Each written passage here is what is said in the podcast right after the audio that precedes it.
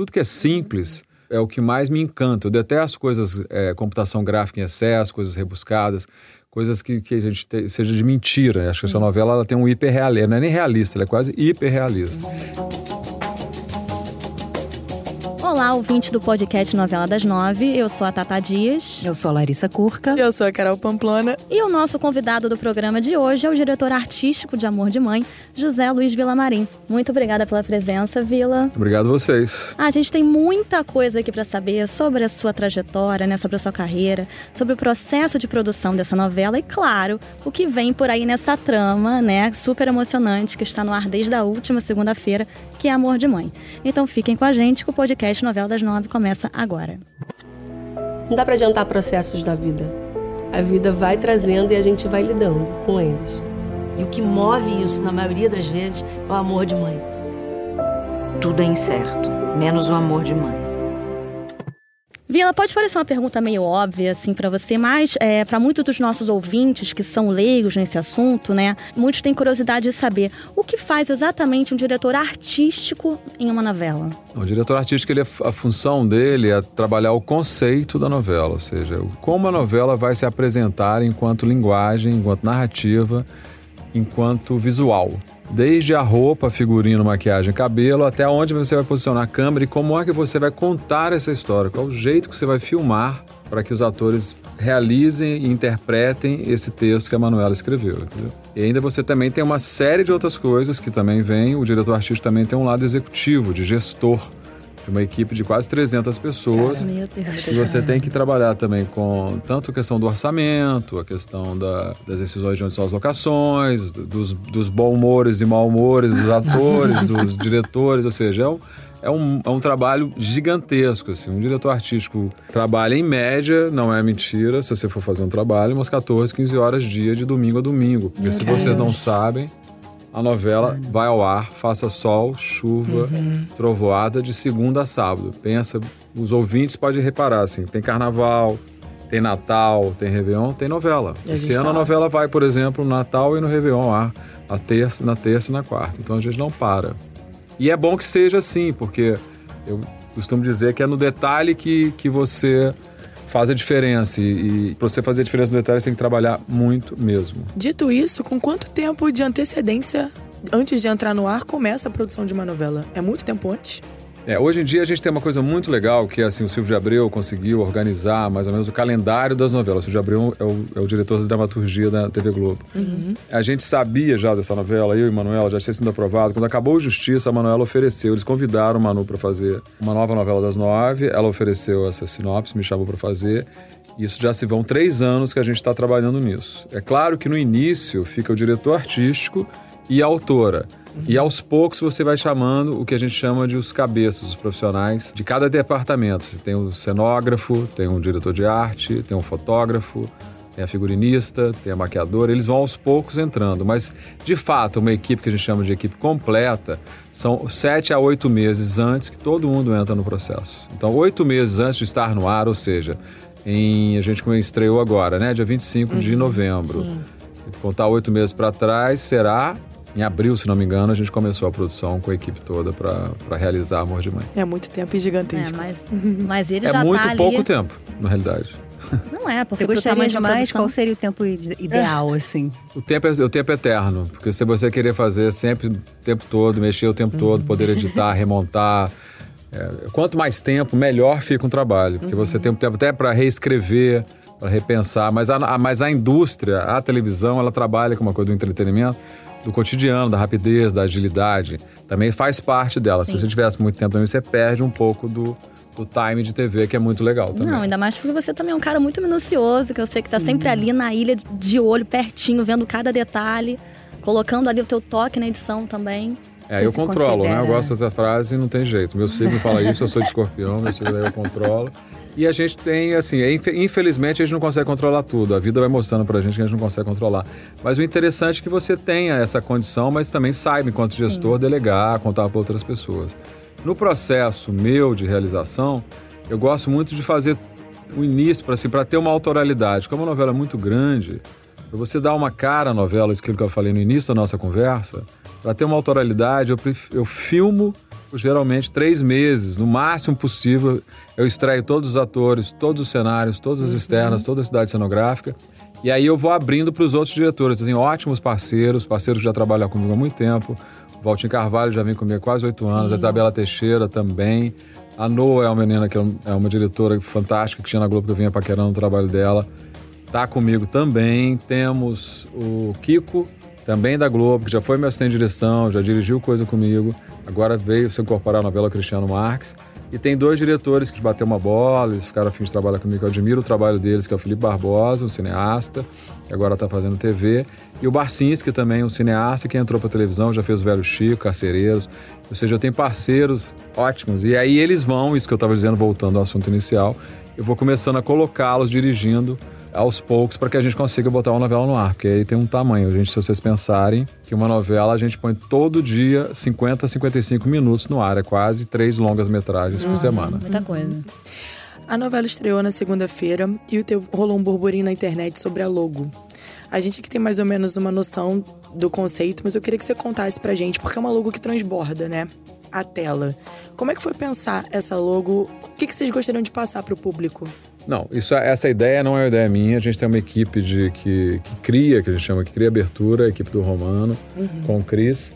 É, eles, o que, que eu faço? Eu, na realidade, eu, eu tô no conceito. Eu e o Manuel falando, a gente dirigiu essa abertura, o que, que a gente imaginava que fosse. E aí, um dos conceitos dele, que eu achei lindo, primeiro que eu gosto de uma letra mais simples, tudo que é simples eu, é o que mais me encanta. Eu detesto coisas, é, computação gráfica em excesso, coisas rebuscadas coisas que, que a gente te, seja de mentira. Acho que essa novela ela tem um hiperrealismo, não é nem realista, ela é quase hiperrealista. Uhum. Essa letra é muito simples, o amor de mãe, mas para dar uma outra noção, é, o amor de mãe é, é, é, a frase deles e que, que a gente gostou e acreditou e, e, acabou decidindo por essa logo das outras logos todas que, que a gente pensou, é que o amor de mãe é tão grande que ele transborda, que ele uhum. ultrapassa Daí a gente não ter essa, aquela letra certinha, ela vai rasgando um pouco o quadro, né? Saindo do quadro. É bonita essa imagem, né? É Sim. É linda Agora a gente já tá aqui na sexta-feira, né? Passamos um tempo aí, uma semana de novela. E eu queria saber, assim, que você tem ouvido do público. Se já chegou aos seus ouvidos alguma coisa.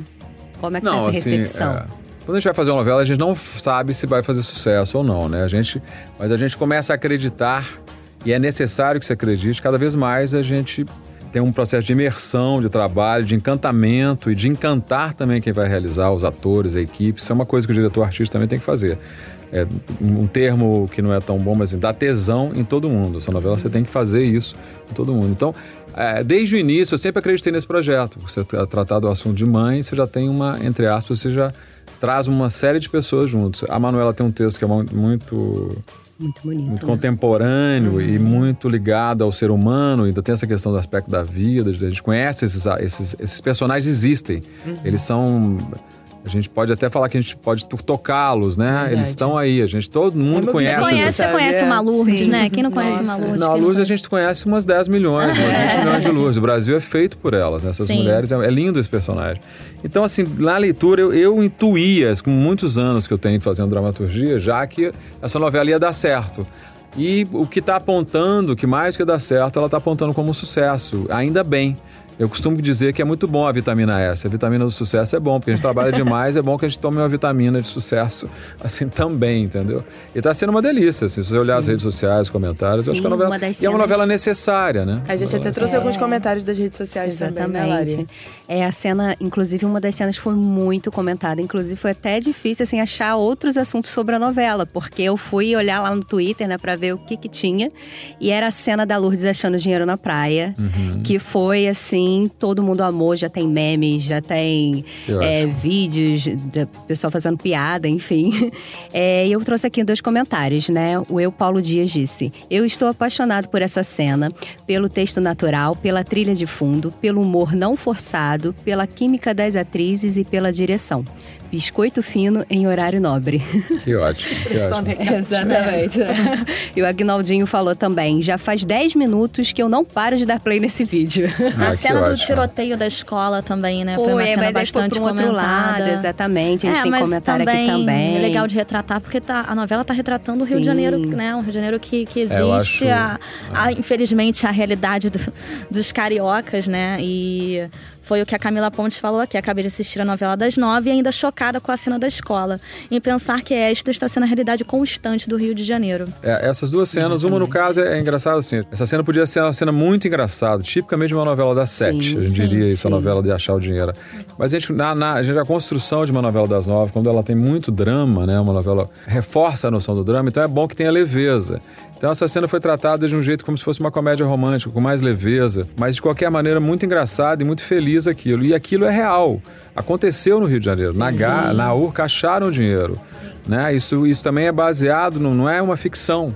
Né? Essa, essa esse caráter de, de, de realidade da novela está inclusive nessa que parece uma mentira. Você ir ali fazer rezar Só e digo encontrar pena que dinheiro. não fui eu que achei. Eu fui lá com a minha irmã pra tentar achar dinheiro lá na Urca, Na gente. época. Juro, Na época É, eu fui. e teve, E depois e na novela eles costuraram bem ali, porque logo em seguida a Vitória tá vendo a televisão Exato. e passa na televisão. E conta e é baseado em fatos reais. exatamente. Como a mesma coisa, assim, a questão da, da cena do tiroteio, eu queria, eu fui, fiz, dirigi essa cena também. Eu acho que existe uma coisa que, de repente, na nossa vida, a gente que está nesse cotidiano de uma cidade extremamente violenta, a gente começa a esquecer. A gente começa, isso, isso fica banalizado, né? A gente banaliza, assim, e não dá para banalizar isso. Não dá. A gente vive numa cidade extremamente violenta. O Brasil é um país violento. Sim. E a gente Sim. tem que chamar a atenção disso. Fazendo uma novela das nove, isso é uma das nossas responsabilidades, assim. A gente tem que aproveitar para chamar, porque tem em média 60 milhões de pessoas assistindo essa novela. Então eu não queria ali. Eu mesmo na minha casa, no Rio de Janeiro, num lugar bom, na Zona Sul, não tô nem num lugar pior, na periferia, onde as coisas muito pior. Eu, pá, eu vejo tiroteio todo dia e uma hora se acostuma. Sim. E não dá para acostumar com isso. Então eu fiz naquela cena, eu fiz ela de um outro tom, num outro lugar, para que a gente lembre e sempre e cobre e mude isso no nosso cotidiano, na nossa vida. Falando sobre isso, Amor de Mãe é uma novela escrita por uma mulher, tem três protagonistas mulheres. Você gosta do universo feminino e acha importante também trazer as questões feministas para dentro de uma novela que você acabou de falar, assistida por milhões de pessoas. Eu acho que a gente está vivendo em 2021, né? Parece que não, algumas coisas acontecendo diferente disso, mas só se fala disso, as minorias têm seu lugar, a gente tem que voltar, as mulheres estão aí, cada vez mais poderosas e presentes. Isso é um tema que a gente tem que tratar. Ainda bem que a Manuela está escrevendo, ainda bem que a gente está falando disso. Acho que absolutamente necessário e já está atrasado, né? A gente tem que- tem que estar falando disso. Já devíamos, já devíamos estar em outro, em outro momento na vida, né? E você já, já trabalhou com a Manuela ali em Justiça? Como é que tá sendo repetir essa parceria com ela? Ah, foi ótimo. A Manu, a gente se entendeu, assim, parceria. A gente, é, eu acredito em parcerias. Eu acho assim, é difícil a vida na solidão. Por mais que seja controlador, você precisa de, de ter parceiros. Nada melhor do que parceiros artísticos onde vocês se entendam, né? Um diretor, quando faz uma novela, é, eu tô lá com a Manu há três anos lendo e tal, mas ela tá na escrita ali. Eu tô na criação aqui, no, no- na questão do conceito, da imagem.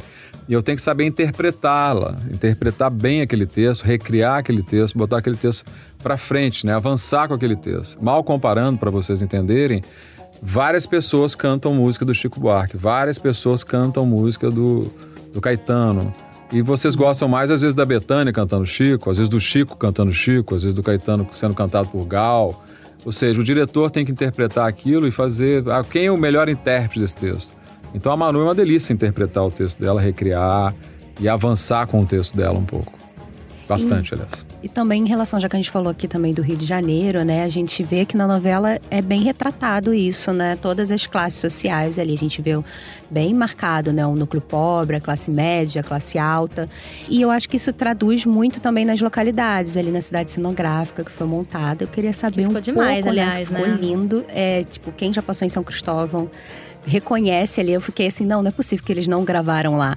Mas é, foi uma cidade cenográfica montada e eu queria saber, né, como que foi estar por trás, assim, da produção dessa cidade, né? E da preocupação estética de ser tão igual, é muito igual. Não, na realidade é isso, né? Assim, é, e tem um caso curioso. Eu passo muito ali porque eu tenho uma casa na serra e ali tem muito engarrafamento, na linha vermelha.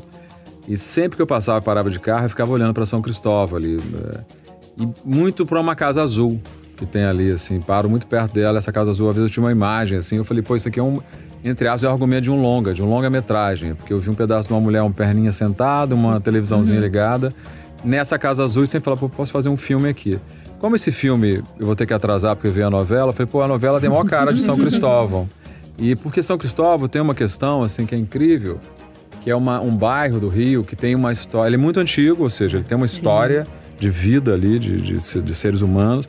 que foi invadido tanto por, uma, por um viaduto, que é o viaduto que está na novela, Uhum. quanto por muitas indústrias. Então ele tem uma babel humana, assim, tipos de gente, pessoas, que eu acho que combina dentro daquele papo anterior, combina, é uma maneira minha de interpretar o texto da Manu.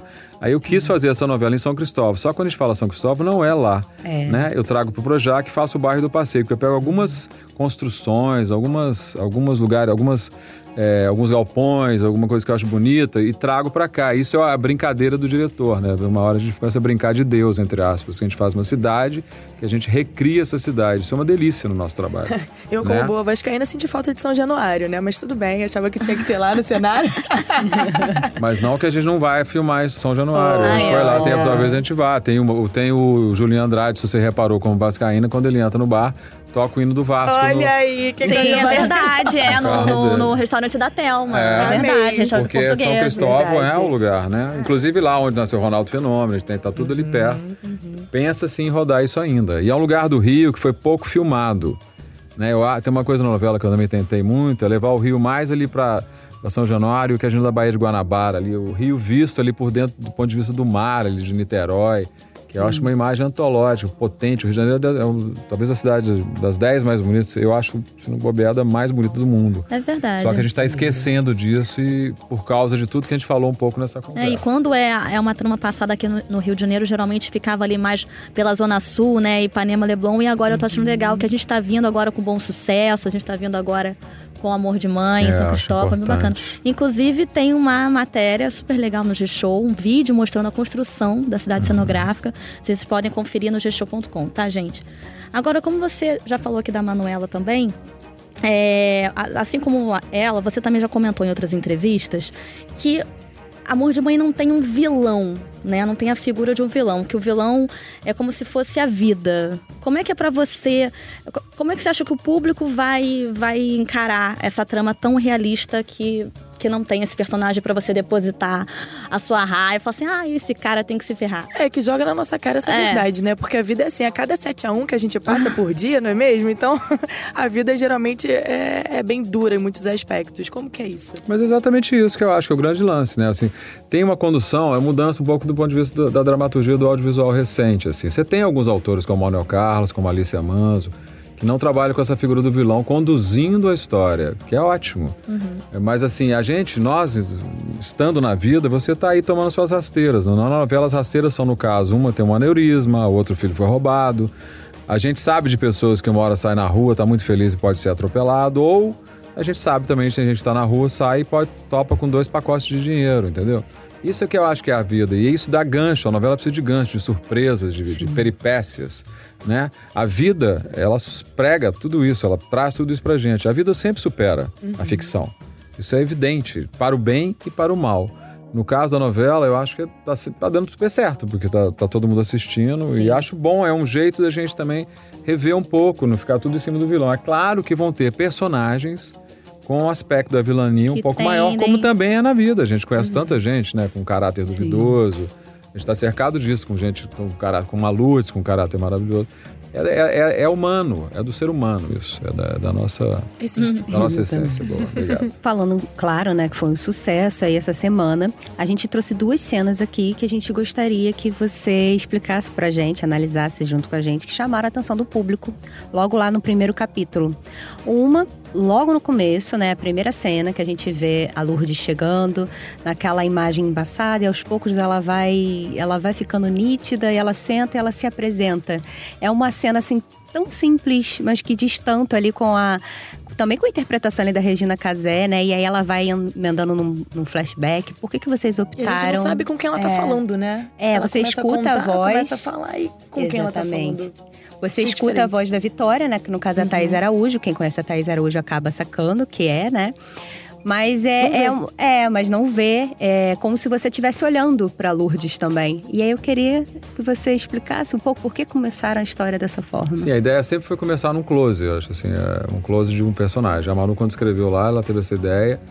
E eu tinha um filme, quando ela me falou comigo, tinha um filme, tem um filme que eu gosto muito, que é um filme Eu, Daniel Blake, do Ken Loach. É um cineasta inglês que eu adoro, que, é- que eu digo que assim, é um cineasta da simplicidade, é uma, uma coisa que eu procuro. Ser simples no jeito de filmar. Isso é dificílimo. Porque a gente adora uma coisinha a mais, um brinco, uma cor no cabelo, né? Se você é muito minimalista, é não aparecer, a gente é muito vaidoso, diretores e artistas, você tentar esconder. Você faz uma câmera muito simples, onde uma mulher vem e surge para você bem devagar e ela te olha e se encanta, porque no fundo vira uma conversa dela com você que está na sua casa ou dela com aquela mulher. Uhum. E é muito interessante você não entregar tudo pro público. Eu acho, eu acho o público muito inteligente. Você não precisa ver com o que ele está falando. Não precisa, é muito bom ele imaginar, eles pensar né? A gente tem um mau hábito, às vezes, de falar: olha, pessoa, eu tô aqui olhando para vocês, mas tem uma coisa acontecendo aqui atrás. Eu não preciso mostrar. Uhum. É muito bom eu imaginar, eu criar. Eu acho que é muito bom esse jogo que você faz enquanto diretor com o espectador, entendeu? Então essa cena é perfeita nesse sentido. Primeiro que você você está sentado, começou a novela, você não está vendo ainda, começa uma imagem que você não sabe o que, que é, e eis que surge, nesse momento, uma das protagonistas da novela, sentando e contando a vida dela ali é uma, uma feliz ideia de, da Manuela e uma feliz realização minha, assim, que ficou muito legal. E você não precisa ver a Thaís, eu acho que é curioso. Sim. Né? E é um jeito de você conhecer aquela mulher e depois a gente, evidentemente, entra num flashback enorme, lindo, que é conta uma das coisas principais da novela, é por que ela veio parar aqui no Rio de Janeiro, né? Sim. Outra cena que chamou bastante atenção também foi a cena do Magno que é, é vivido pelo é. Casarré, que ele sai ali do posto, não é isso? Sim, ele sai do e trabalho. E ele vai andando, ele continua andando. Naquele meio tempo, ele cruza com outros personagens que de repente nem vão interagir com ele na novela, mas ele vai conhecendo as pessoas. E aí acaba na cena em que ele ajuda a, a mulher que está sendo violentada e acontece aquela morte. Isso é o plano sequência? É mais difícil filmar isso? O ator não pode errar? Como é que funciona? É, o plano sequência eu adoro, o plano sequência é, é mais difícil, né, de uma certa maneira, porque você, você não pode errar. Ou você vai botar o erro para dentro, né? O plano sequência, ele, ele não tem corte. O corte é um truque, né? Você faz um. Se você cortar, você pode mexer e ir partir a cena de outro lugar. Mas o plano sequência, ao mesmo tempo, ele faz uma coisa que é incrível no nosso trabalho. Porque o plano sequência, como você não tem o um erro, você tem uma concentração no set de tantas pessoas e tanta coisa junto que é um set lindo. Aí sim é, é muito bom quando você está trabalhando, entendeu? Eu adoro plano de sequência. Por quê? Porque quando você está tá num lugar concentrado, isso gera uma energia, gera um, um que a gente chama de uma catarse. Né? Quando você termina um plano desse, você quando tivesse. Se você é um flamenguista, você ganhou Libertadores, entendeu? É um negócio assim, se você tem um grande amor, você deu um grande beijo, porque é muito lindo assim fazer um plano sequência. Aquele plano é um plano especial. Só que para fazer um plano daquele, eu fui numa noite anterior e ensaiei, por exemplo. Eu fui uma noite antes, ensaiei, não com tudo aquilo, porque é muito caro um plano daquele, mas para ver um pouco do, do, do, tamanho daquilo tudo. Porque um plano daquele fazer não é muito fácil, porque tem quase 200 metros de trilho, eu tive que alugar vários trilhos, juntar uns trilhos no Rio de Janeiro, botar toda aquela figuração. Tem um trabalho lindo do Lamartine, que é meu assistente de direção, com todos os outros assistentes da novela, marcando aquele monte de gente, eu ali conduzindo aquilo tudo, o Walter, todo mundo à luz. É, é um, aquilo é um plano realmente especial, que a gente tinha sonhado lá atrás, eu e Manu, e que e não é à toa que ele cruza com aquelas pessoas. Não é um spoiler, não posso falar, mas daqui a pouco aquele plano vai revelar alguma coisa mais à frente na novela, para vocês assistirem. Aconteceram coisas ali naquele plano que mais na frente vocês vão Vários ver. easter eggs tudo, ali, ó. gente. Eu vou voltar pra ver ah, de eu novo. vou ver no Globoplay, tá? Dá licença, porque ali teve gente cena. de olho ali. Depois que ele saiu lá daquele beco, teve gente de olho. É, é aquele carinha, né, que ficou... É, é nada bom é à toa na Nada televisão, é à toa. Né? Pois é, Vila, agora falando um pouco aqui sobre a sua carreira, você já esteve à frente, né, ali de Amores Roubados, O Canto da Sereia, Justiça, e também, né, a nossa eterna Avenida Brasil, que está sendo reprisada agora no Vale a Pena Ver de Novo. E em todos eles, em todos os, esses produtos, a gente vê uma marca sua, a gente vê uma assinatura. É o jeito como você dirige, ainda mais agora que você falou também que você gosta dessas coisas simples, o plano sequência e tudo mais. Então, diante disso, eu quero saber de você como é que é produzir esse conteúdo é, de alta, de tanta qualidade. Assim, qual fonte que você bebeu lá atrás quando você começou sua carreira? Eu acho que você dirigiu, eu costumo dizer assim que é, evidentemente o cinema é uma fonte, é onde você bebe muito, mas para dirigir também é muito importante que você entenda de artes plásticas, que você entenda de psicanálise, tem uma coisa da literatura, que é um lugar que a literatura você, você lê também, você vai ter que estar tá imaginando, criando. Seu diretor, ele tem que ser, tenho uma palavra, é um diletante. Né? Ele tem que conhecer, saber de muitas coisas, estudar muitas coisas. Porque dire... ao dirigir um, um projeto, você tem que dar conta tanto do, do, cenário, de onde você vai fazer, o quadro que você vai pôr, da discussão do DNA do personagem mais profundo do ponto de vista da psicanálise, do freudiano, se quiser. Então, a fonte são as mais, as mais diversas, por isso que é gostoso ser diretor. Eu, no fundo, eu formei economia, sou economista, formei economia, mas sempre quis dirigir. Na minha época, o cinema tinha acabado no Brasil. E eu consegui depois, virando, fazendo os vídeos, etc., para fazendo os rebeldes, vir para cá para Globo e, e, é muito bom, né? Você tá poder dirigir, poder brincar de, com todas essas coisas, assim, nesse brincar entre aspas, porque é muito profissional. Uhum. Esse negócio que eu falei no início, eu falo muito para as pessoas. Vezes, quando você estiver um pouco cansado, como a televisão é massacrante, fazer uma novela é muito grande, lembre sempre que tem, terão 65 milhões de pessoas te assistindo. É muita responsabilidade, entendeu? Não é brincadeira. Então, assim, a gente, eu bebo, eu, pelo meu jeito, é esse. Assim, eu, eu vou de, de figurino à, à literatura mais profunda, entre aspas, também para não parecer também. É muita coisa. E é bom que a gente seja ambicioso.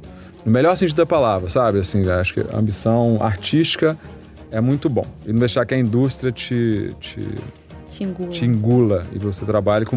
Eu gosto de dizer uma palavra que eu gosto muito, assim, eu gosto muito de ritual. A gente está perdendo os rituais na vida muito bom que a gente tenha rituais, assim, é, no jeito de filmar, o respeito, etc. Agora eu vou falar para vocês, tem uma coisa aí, estou falando que isso é muito bom, mas eu, parece que não, eu sofro muito. É muito difícil você criar. Mas sofre trabalhar em que sentido? muito. De sentir dor, Inventar. tristeza? Não, sofre hum. um sofrimento de trabalho, de excesso, de você... Tem um, um, caso que eu adoro, o Bertolucci, assim, o Bertolucci, Bernardo Bertolucci é um grande cineasta italiano. Ele fazia filmes menores, assim, pequenos na Itália, depois foi crescendo, fez o Último Tango, fez La Luna, fez uma série de filmes, aí foi para Hollywood, foi acabar fazendo O Último Imperador, uma produção enorme na muralha da China.